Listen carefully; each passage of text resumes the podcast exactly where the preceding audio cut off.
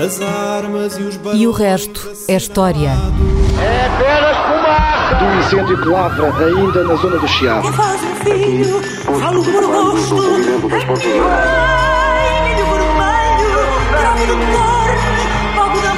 quer transformar este país numa ditadura. Não, lamento. não. Com João Miguel Tavares e Rui Ramos. Olá, sejam bem-vindos ao 14 episódio de E o Resto é História. O meu nome é João Miguel Tavares E o meu é Rui Ramos. e cá estamos nós os dois. Hum, Rui, qualquer pessoa de direito em Portugal eh, que tenha algum tipo de intervenção pública já foi algum dia chamada de fascista. Uhum. Eu já fui fascista, tu também já deves ter sido fascista, todos nós já fomos fascistas. Mas com a chegada de André Ventura ao Parlamento têm-se multiplicado os textos a propósito da extrema-direita e com eles regressa a conversa sobre a adequação do uso da palavra fascista e se ele pode ser aplicado num, num caso como este, do André Ventura ou não. E, portanto, e, e- por isso eu, eu propunha que tentássemos estabelecer alguns critérios lógicos e vá, historicamente sólidos para avaliar se alguém é fascista ou não. Uma espécie de prova do algodão do fascismo.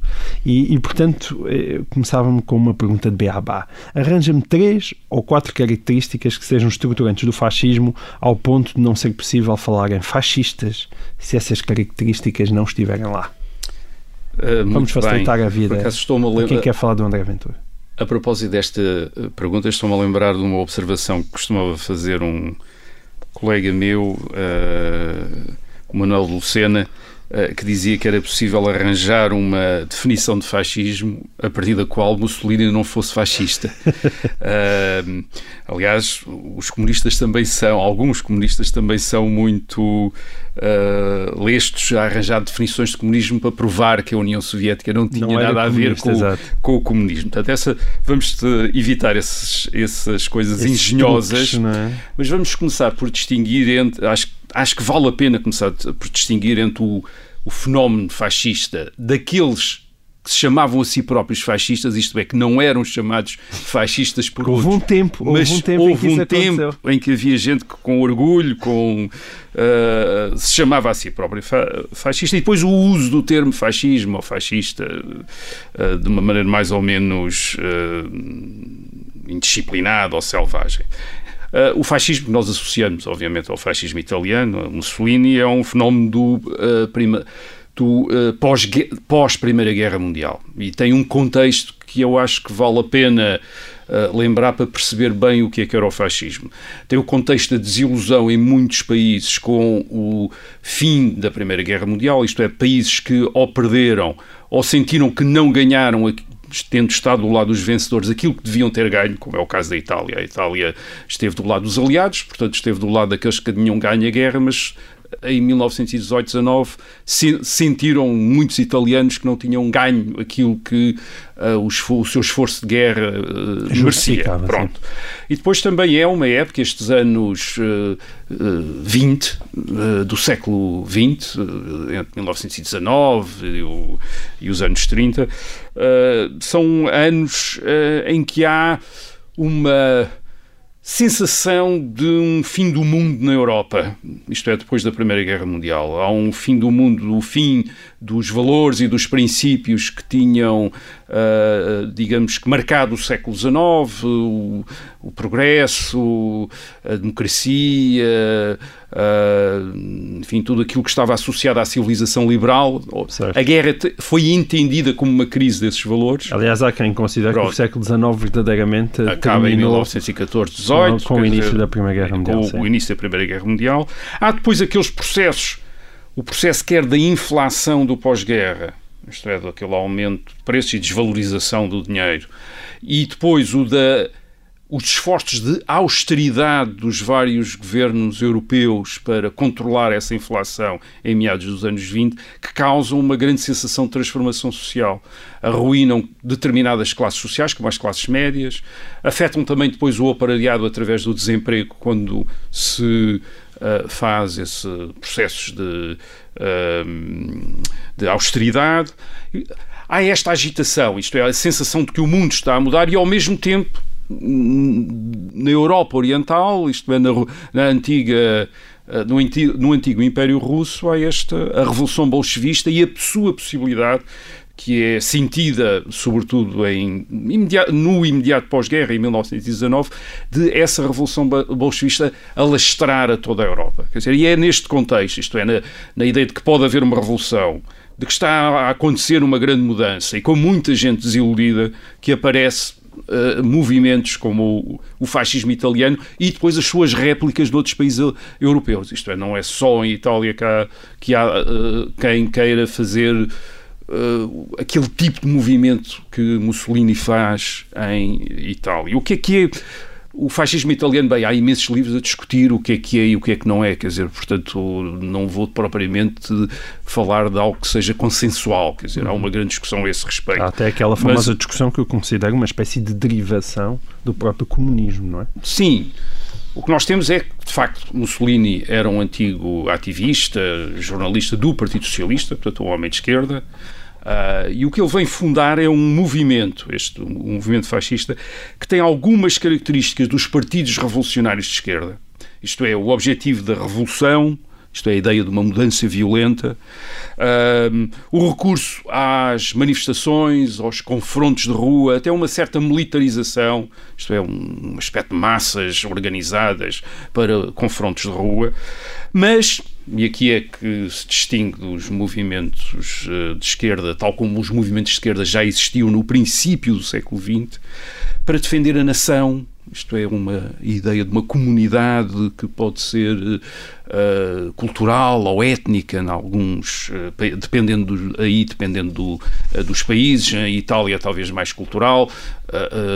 na Alemanha, com o, o nacionalsocialismo, há nitidamente uma versão mais étnica, isto é, de um grupo, de um grupo racial que o fascismo italiano uh, tem uh, me, menos. Portanto, há uma dimensão nacional a que as esquerdas, sobretudo as esquerdas marxistas, nesta época haviam renunciado, porque eram cosmopolitas, olhavam para a União Soviética como uma, uma referência e, portanto, eram, tinham menos estas características, que aliás vão adquirir mais tarde, mas não, para não complicar, não vamos complicar a história, mas, mas temos esses, essa, essas, portanto, essa primeira, talvez primeira e interessante característica do fascismo enquanto fenómeno histórico, que é um movimento político que tem aquilo que características que eram associadas normalmente com a esquerda revolucionária, mas que não está situada à esquerda e não é sentido como sendo parte da esquerda pela própria esquerda. Isto é, a própria esquerda remete-o é imediatamente. Como se, como se utilizasse os essa... instrumentos, não é?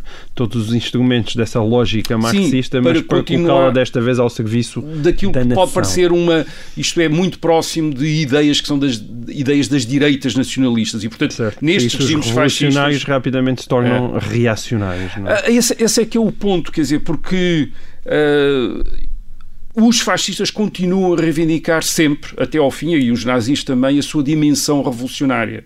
Isto é, uma dimensão revolucionária. Mas como eles estão aproximados destas direitas nacionalistas, digamos, por algumas ideias que recolhem uh, delas, os, os, seus, os seus rivais na extrema-esquerda, nesta época, sobretudo os comunistas, vão começar a identificá-los como defensores do status quo, reacionários, porque eles Obviamente há aqui uma rivalidade entre dois grupos revolucionários, fascistas e comunistas, ambos querem fazer a revolução uh, e tratam-se um ao outro como o inimigo principal.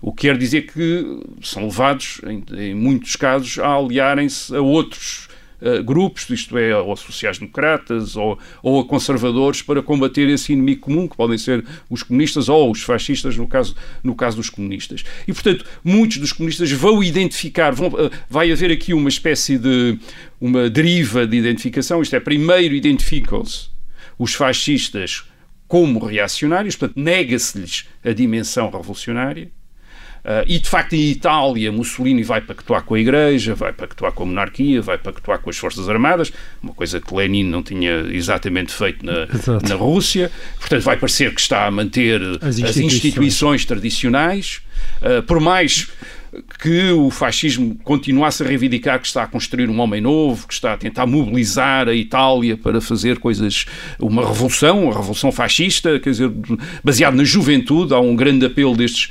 movimentos, quer dos comunistas, mas dos fascistas, aos jovens, E ao precisamente. corpo, não é?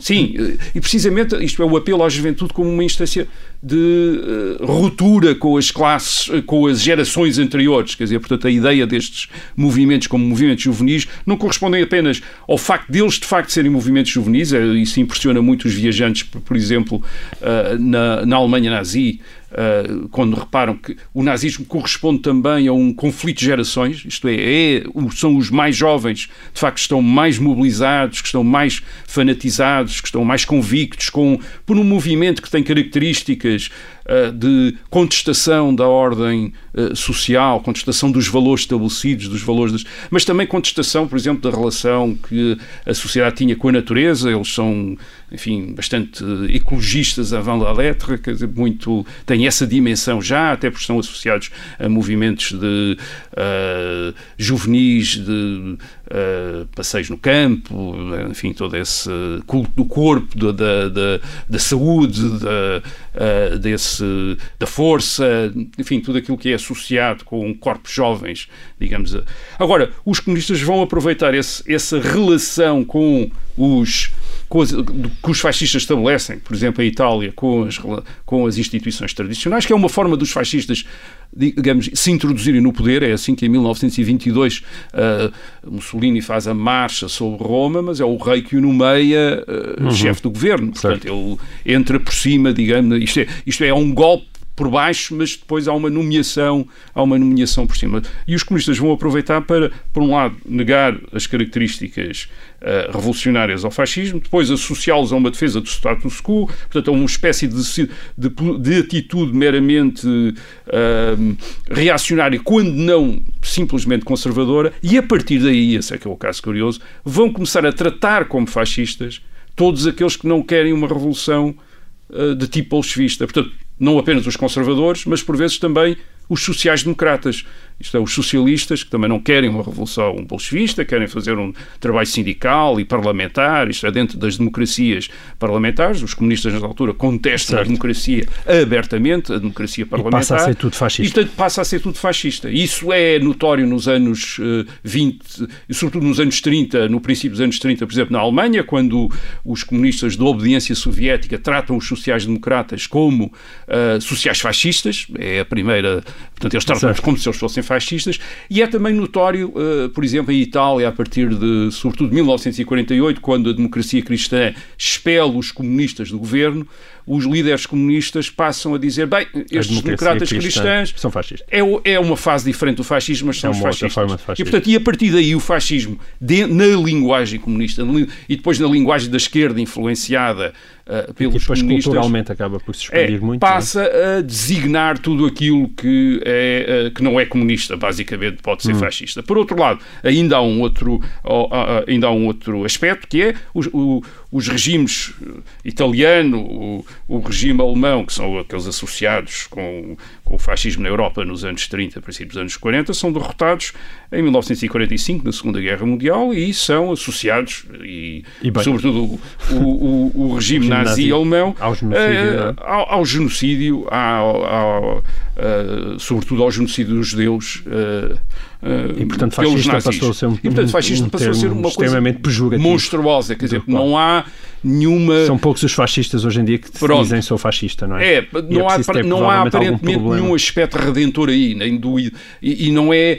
Uh, uh, digamos que não é sequer uh, possível, como acontece às vezes em relação aos comunistas, dizer ah, eles tinham, eram idealistas, etc. Bem, em relação aos fascistas nunca se diz isso, quer dizer, imediatamente se foca na sua na brutalidade dos seus métodos. E, portanto, tornou-se um termo pejorativo, que é usado, de facto, pela, por vezes, por, sobretudo pela esquerda mais radical, para designar todos aqueles que estão fora, mas por vezes também é utilizado em geral, digamos, para classificar tudo aquilo que é autoritário, tudo aquilo que é Certo. mais brutal, tudo aquilo que parece.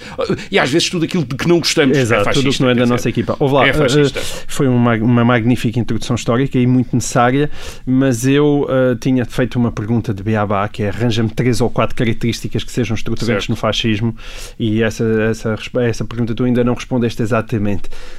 Diz-me então, quais dirias que são essas três ou quatro características que têm que estar lá, porque sem elas não faz sentido nenhum as pessoas falarem em fascismo? Bem, primeiro, uma contestação ah, aberta, ideológica ah, da democracia parlamentar, isto é, recusar esse tipo de sistema, denunciá-lo, não apenas num seu aspecto, mas nos seus princípios e nos seus fundamentos.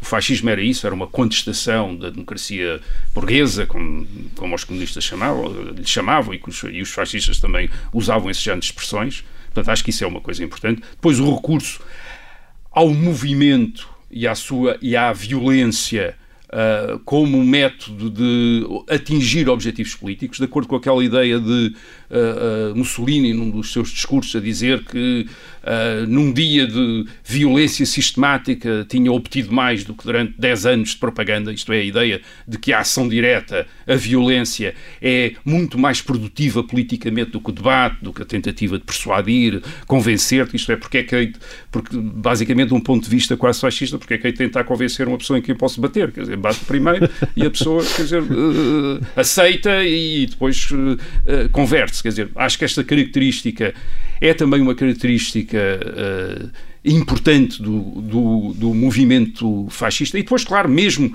com o estabelecimento de um regime fascista, digamos assim, acho que não basta nem o Partido Único, nem o, eh, auto- nem a o aspecto ditatorial, porque há muitas ditaduras com partido único, mas esta dimensão de movimento, isto é, este horizonte revolucionário. De facto, os fascistas consideravam-se revolucionários e foram revolucionários. Isto é, revolucionaram a, a política ah, das democracias e destruíram as democracias onde conseguiram, onde conseguiram E revolucionaram o regime, não é? e revolucionaram e, e- e criaram O sistema, aliás, não é só o sistema. E, é, e- o- e não é só uma revolução política, é uma revolução política é associada a uma revolução revolução social. Uma revolução social que é fundamental na Alemanha nazi, que é fundamental também em Itália. Isto é a revolução social, até a promoção de muitas de novas, de, enfim, de As pessoas, pessoas vindas mudavam de outras, as suas vidas, não é? Ou seja, sim, aquilo atingia o âmago da vida Sim, das pessoas. Isto é, não basta de ler, por exemplo, relatos de quem viajava no Terceiro Reich para perceber como aquilo tinha, tinha entrado até ao- às casas, dentro das casas, dentro das famílias,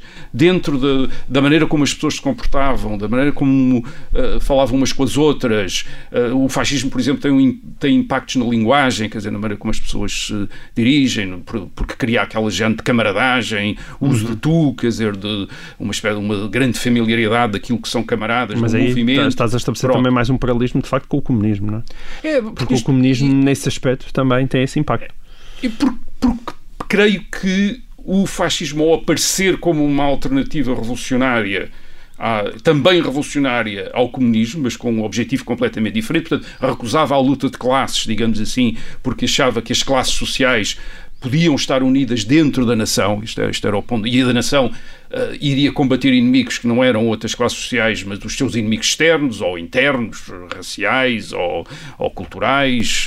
Ah, há uma dinâmica também de, digamos, dessa de guerra civil. Isto é, quer o fascismo, quer o comunismo, são muito ideologias de guerra civil. E a criação de um ambiente de guerra civil no país é uma, da, é, é, é uma das. Ah, digamos, das características também deste, Certo. deste género de É movimento. Mas olha lá, se nós falamos em acabar com a democracia parlamentar, o culto da violência, uma profunda revolução social, a consequência disso também é tu dizeres a seguir que já não há fascismo. É, porque eu acho. eu- Ou seja, achas que a palavra é inútil hoje de ser preferida? O chamar fascista a hoje em dia a alguém. Eu acho que tem sobretudo um sentido pejorativo hoje em dia, meramente pejorativo. Isto é, se podia-se lhe chamar um palavrão, usar um palavrão qualquer para chamar às pessoas. Já não há fascistas. Eh, bem, há neofascistas, há pessoas que se Certo. reclamam Mas já não há fascistas dentro daquilo Eu creio que que, é a o- ideia de que, por exemplo, no caso, hoje em dia, quando se fala muito das ameaças às nossas democracias, está sempre a olhar para onde é para um fascista que vem. É um pouco o mesmo problema quando hoje nós olhamos para as ditaduras que hoje existem no mundo, em muitos países, e já não se parecem com as ditaduras do passado. Isto é, hoje são ditaduras que até têm vários partidos, onde há eleições, mas depois há sempre o mesmo indivíduo no poder. Quer dizer, e se nós definirmos ditadura como tem de ter um partido único, tem de ter uh, uma instituição de censura, isto é, do exame prévio da imprensa, etc., deixamos escapar uma quantidade de situações e de regimes e de instituições que são para todos os efeitos ditatoriais, no sentido em que eliminam a possibilidade de alternância e de livre expressão e das liberdades civis, é? e as liberdades civis, uh, sem, sem necessidade hoje em dia, por vezes, de recorrer às mesmos Uh, ou ainda sem necessidade de recorrer aos mesmos instrumentos de repressão do passado. Quer dizer, e, portanto, acho que a fixação na palavra fascista, por vezes, é uma pode, pode uh, resultar no facto de deixar passar imensa coisa ameaçadora eh, para a liberdade e para a democracia, uh, uh, por não corresponder exatamente àquilo que nós podemos definir como fascismo para manter, digamos, alguma lógica, alguma coerência no uso da palavra. Claro que se quisermos usar fascista é, é, o, é, o, é o indivíduo, ou é o movimento, ou o partido de que eu não gosto, está bem. Então, quer dizer, uh, metade de nós somos uh, fascistas em relação à outra, metade, e vice-versa, é. não é? Quer dizer, é, ah, somos sempre o, fascismo, o fascista de outra pessoa, quer dizer, a pessoa que não gosta daquilo que nós claro. dizemos ou fazemos. Mas se queremos acho que valia a pena uh, olhar para as coisas e descrevê-las em vez de arranjar estes rótulos e tentar perceber Explicam o que é que elas são pouco, exatamente. É? é? que hoje, como, repito, é hoje como de ditaduras. O, o mundo hoje está uh, a começar a proliferar um tipo de regime que para todos os efeitos são ditaduras, só que não são como as ditaduras de há 50 anos, a, 50 anos atrás. Quer dizer, e que se escapam por exemplo, ditaduras que usam uh, eleições para se manter no poder, mas uhum. eleições extraordinariamente condicionadas, que usam os tribunais para perseguir os seus inimigos, dizendo que não tem nada a ver com isso, que são que são os juízes é que decidiram uhum. prender, prender este ou aquele, uh, que usam o controle dos meios de comunicação, o controle económico, para não, de, para, para não deixar. Ou ainda não ser ditaduras, mesmo as democracias já viram melhor. Hoje em dia usa-se muita expressão democracia iliberal, não é? Sim, ou semidemocracias, etc. Quer dizer, eu, eu creio que nós por vezes a, a, história, isto é, esta fixação em determinados fenómenos históricos e no seu uso, impede-nos de perceber a história que está a ocorrer. Isto quase equivale muito provavelmente à situação nos anos 20 e 30, quando não havia precedentes para o fascismo e as pessoas também não perceberam, muitos não perceberam o que aquilo o que é que era. Vinha. Muito bem. Obrigado, Rui. Este é o final da primeira parte e o resto é história. Voltamos já a seguir.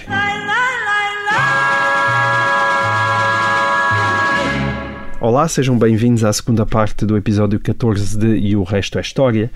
Este programa está a ser transmitido a 16 de outubro de 2019 e há 85 anos, mais precisamente a 16 de outubro de 1934, tinha início na China aquilo que ficou conhecido como a Grande Marcha, uma fuga de mais de 10 mil quilómetros protagonizada uh, pelo Exército Vermelho de Mao Tse-tung e que dá início à construção da mitologia maoísta. Essa mitologia chegou muito mais tarde a Portugal, mas quando chegou foi realmente em força e teve um impacto muito grande na política portuguesa. Nós falamos muitas vezes dos maoístas, porque hoje em dia temos ex-maoístas uh, por todo lado. Uh, Durão Barroso, Maria José Morgado, José Pacheco Braga, Nuno Crato, aqui mesmo no Observador, o nosso amigo José Manuel Fernandes, o José Lamego, o António Costa Pinto, acho que até Jorge Coelho foi maoísta. E a minha questão é muito simples, Rui. Qual era a diferença entre um maoísta e um comunista.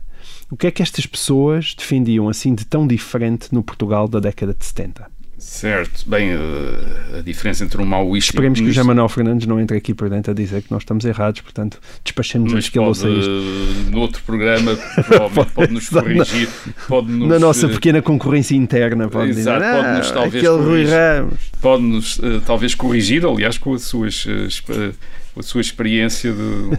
há, há, de facto em Portugal uma geração. Uh, uh, Impressionante anterior, a quantidade de quadros que, que deu. O é? maoísmo é, tem um impacto enorme. Enfim, bastou, bastou referir os nomes que. Uh, os nomes que dissestes. E hoje pode parecer estranho, quer dizer, hoje talvez para para alguém que olhe para isto pela primeira vez, e pode acontecer, alguém muito mais novo, quer dizer, pode parecer estranho, isto é, o que é que nos anos 70, porque estamos a falar dos anos 70, uh, anos 60, 70, mas sobretudo anos 70, que é a força do maoísmo, embora tivesse aparecido em Portugal em meados, já em meados dos anos, em meados dos anos 60. O que é que, isto é, o que é que as pessoas viam na China? Quer dizer, como é que a China inspirava uma coisa tão enfim, Tão longínqua. e a China não era a potência económica Que é hoje, claro. que é hoje. Era um país pobre. Era um país pobre, talvez, e com uma ditadura Brutal. também muito mais brutal do que a de hoje, quer dizer, isto é quando Mao, Mao eh, estava à frente do país, quer dizer, e, e podemos perguntar-nos o que é que eles sabiam exatamente da China. Os chineses não deviam saber eh, com certeza, quer dizer, mas e muito provavelmente sabiam muito pouco. A televisão chinesa também não chegava também não cá. chegava cá, ao contrário do que acontece eh, hoje em alguns eh, canais, eh, eh, canais de cabo. Portanto, deviam saber muito pouco da China. O que eles sabiam era aquilo que se passava em Paris. E este maoísmo era, Ah, como ainda muitas Paris. coisas em Portugal, Como no século XIX. uma coisa. É um maoísmo do século XIX, quer dizer, portanto, um maoísmo francês, de origem francesa, dos meios universitários eh, franceses que tinham sido agitados pelo maio de 60, pelo, pela Maio revolta 68. de maio de 68, maio de 1968, que tinha deixado, o- que tinha criado ou tinha gerado e instituído nas universidades um ambiente de radicalismo, de esquerdismo, e o maoísmo é, eh, de facto, algo que vem preencher, dar forma a esse E esquerdismo. Mas porque o maoísmo e não o comunismo?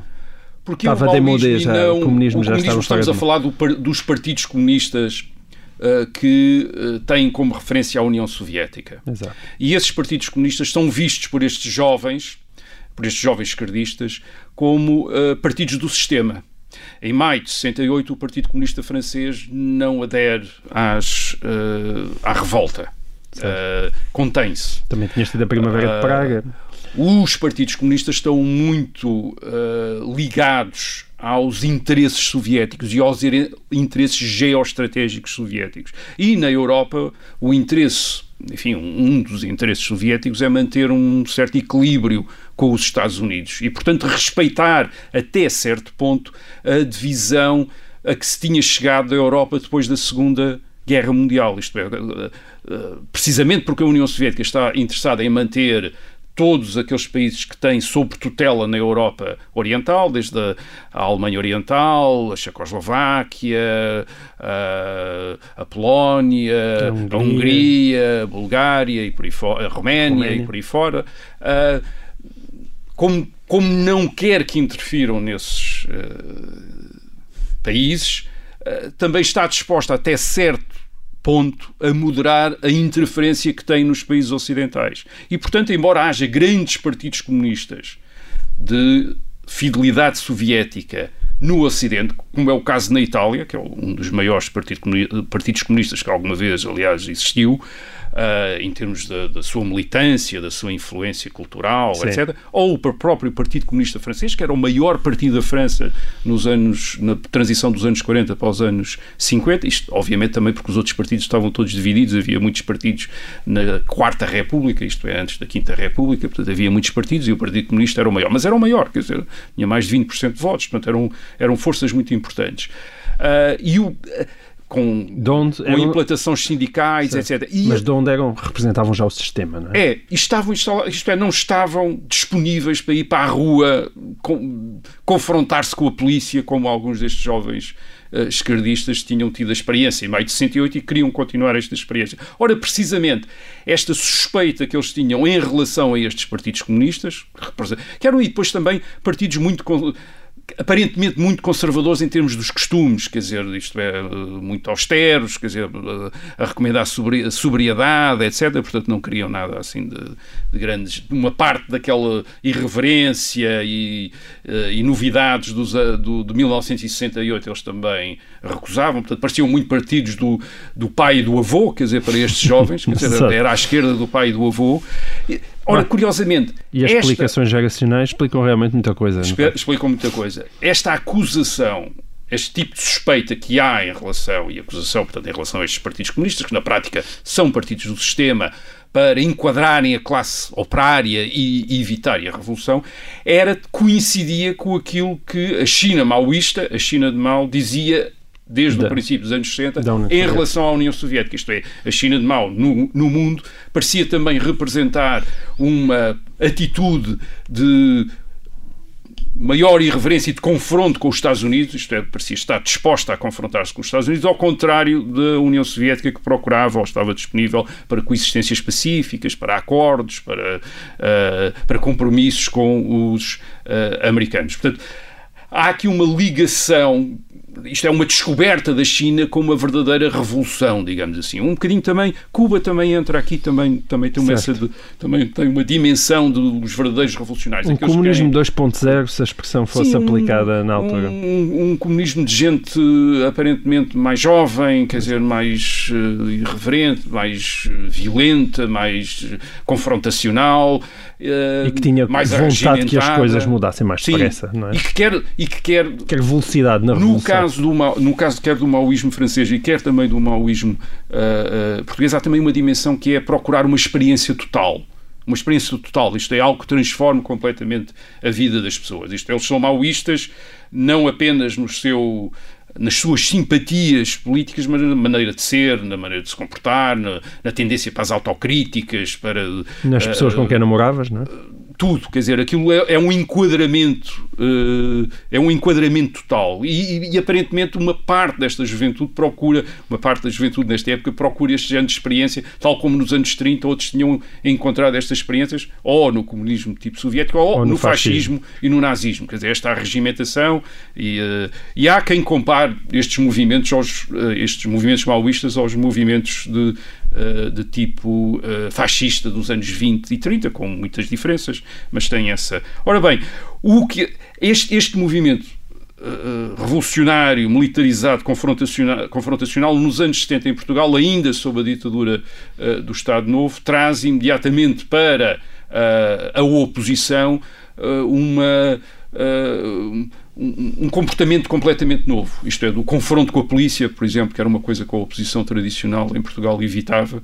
Era uma oposição que tendia a ser ordeira, digamos, quando se manifestava e até Certo. fazia questão disso para se legitimar, para dizer nós não estamos a fazer nada e agora estão, a polícia está-nos a atacar. Bem, estes maoístas nas universidades em 1972, 73, 74 querem o confronto com a polícia. Isto é, vão para o confronto mesmo, respondem à força com força também, quer dizer, isto é uma nova característica, o que aumenta o, a tensão e aumenta E a violência. graves problemas já depois do 25 de Abril. E depois do 25 de Abril, estes movimentos maoístas não aceitam a democracia que está a ser Delineada, delineada. Isto é, acham que é uma democracia, que é uma continuação do fascismo, para alguns deles, dizer, ah, e que tem de ser Porque confrontada para os maoístas até os comunistas acabam a ser fascistas. É. Agora, curiosamente, quando o Partido Comunista, entre 1974 e 1975, ah, adquire uma grande ascendência no Estado e nas Forças Armadas, Uhum. ah, através do movimento das Forças Armadas e de alguns setores do movimento das Forças Armadas, e uma parte destes ao- maoístas, uma grande parte destes maoístas, eh, vai se tornar aliado daqueles que combatem o Partido Comunista. É o caso do, do chamado, ainda hoje existe, MRPP, o movimento reorganizativo do Partido do Proletariado, uma vez que eles se propõem em re- restaurar os verdadeiros partidos comunistas que se teriam sido ah, deturpados depois da morte de Stalin por eh, uma posição, por eh, atitudes revisionistas dos dirigentes soviéticos, que, que se teriam aburguesado e que é. pactuado com, com, as potências com as potências ocidentais. Portanto, mas este MRPP ah, torna-se aliado muito frequente dos, eh, daqueles que à direita ou, ou na esquerda moderada combatem nesta altura, em 1975, o Partido Comunista e são alvo de repressão muito grande das autoridades, militar, das autoridades militares. O COPCON, em maio de 1975, prende centenas de militantes e ativistas do MRPP, são levados para Caxias, são sujeitos até a violências e a, e a alguma brutalidade, porque também, dizem depois as autoridades militares, também respondem violentamente, isto também, tem, também respondem violentamente às Certo. tentativas dos, enfim, dos meter nas celas e, do- e dos eh, tratar, mas há, há, há uma grande eh, violência, o que de alguma maneira talvez explique depois uma, enfim, uma transição de alguns desses maoístas para partidos uh, de, da direita democrática, com os quais já tinham estado alinhados, digamos assim, neste luta contra o inimigo comum, que seria este Partido Comunista pró-soviético, é o Partido Comunista Português, pró-soviético, e que eles achavam que era um partido que estava a atrair a revolução. E, portanto, como uh, acontece muitas vezes, uh, os nossos inimigos são aqueles que estão mais próximos de nós, não é?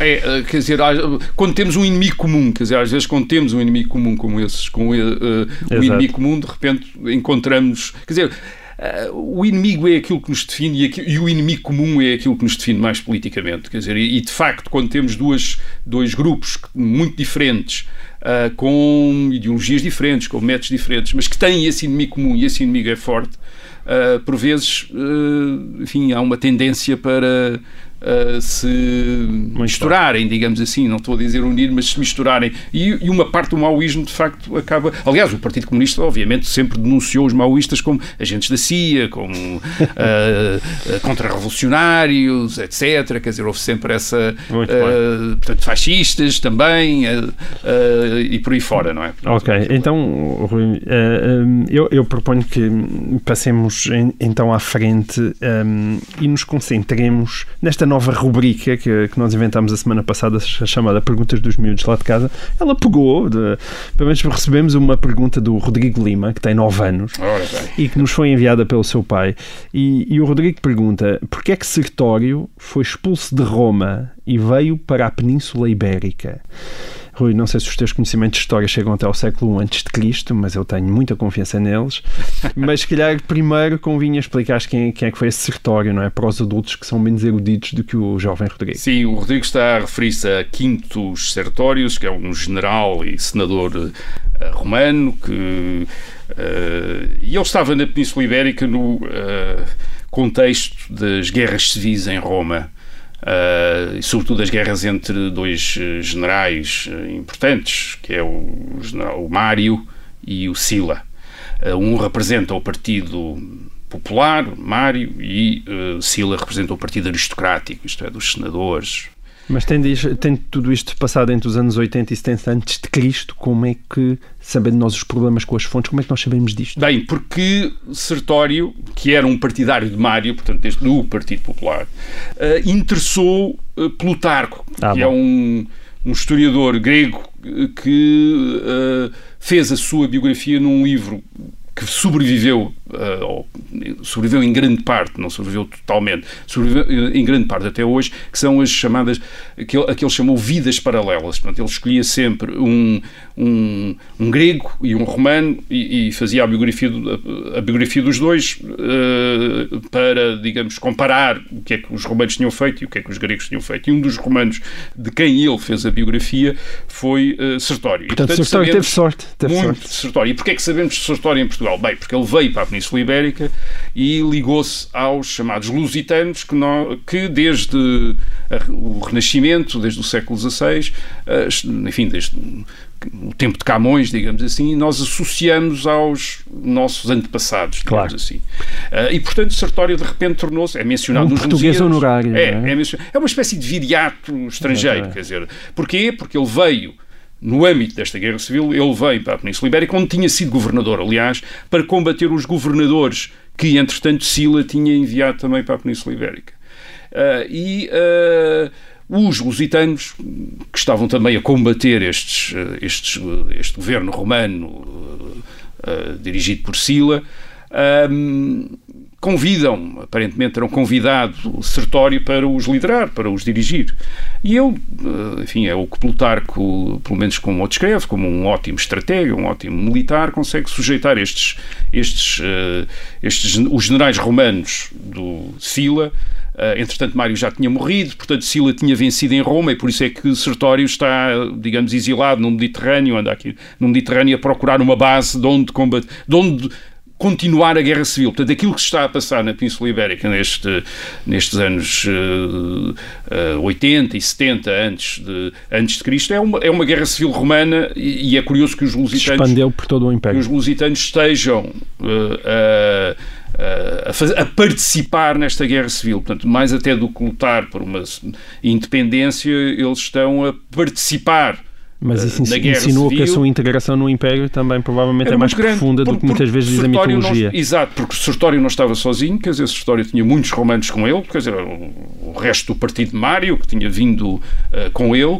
Eh, os objetivos eram alcançar uma vitória no- na República Romana, quer dizer, era recuperar o poder na República Romana, e ele próprio, pelo menos de acordo com, o com o que Plutarco descreve, ele próprio, entre os lusitanos, começa a romanizar os lusitanos, isto é, a criar instituições eh, paralelas àquelas que existiam, um, que, que existiam em Roma. Portanto, digamos, o episódio de Sertório... aquela imagem do lusitano perdido numas empenas, vestido apenas de, de peles, Não, que é um- assim que nós eh, visionamos Viriato eh, naquelas Mesmo que representações. eles- Isso é.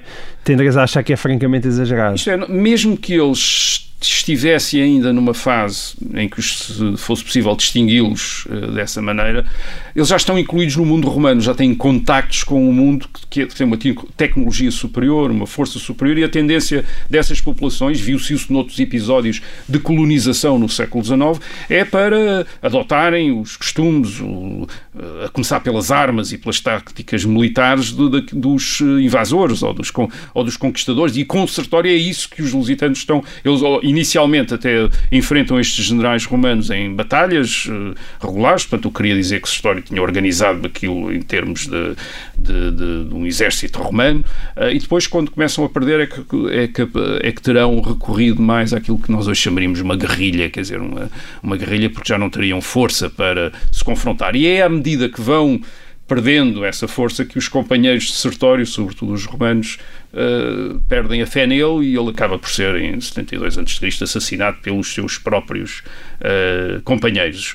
O que cria mais um paralelo com eh, Viriato, quer dizer, que também é assassinado por eh, traidores entre, eh, entre os seus eh, e, e permite essa, portanto, esse género de assimilação de Sertório a uma história de no caso, do ponto de vista português, de uma espécie de independência nacional, mesmo antes de haver ainda Portugal, não é? Quer dizer, mas de facto, o que nós temos aqui é uma guerra civil romana. É isso para responder diretamente à pergunta do, eh, Rodrigo. do Rodrigo, é isso que Sertório está a fazer. Ele tinha perdido, portanto, ele e Mário, Mário entretanto tinha tinham perdido em Roma, onde tinham, tido- onde tinham estado no poder durante algum tempo.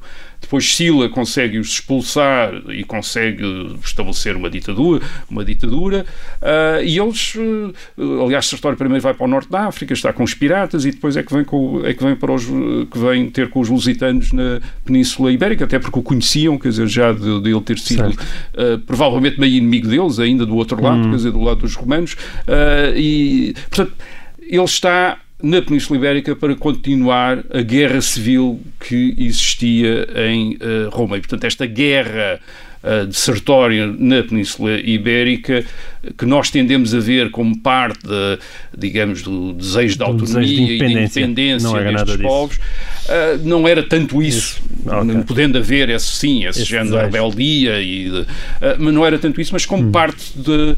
Isto é, como o, o contrário, quer dizer, como.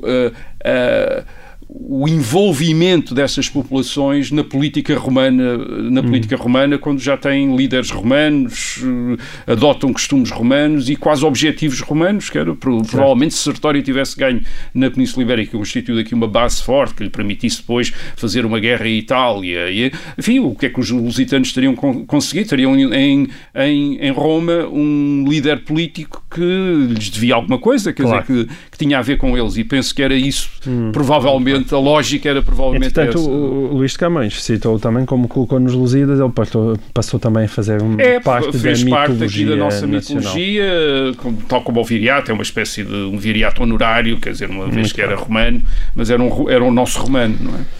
Ok, e assim termina este 14 episódio de O Resto é História. Já sabem que podem enviar o- as vossas perguntas para o mail habitual de história.observador.pt e que este programa está disponível em podcast eh, nas plataformas habituais. Até para a semana.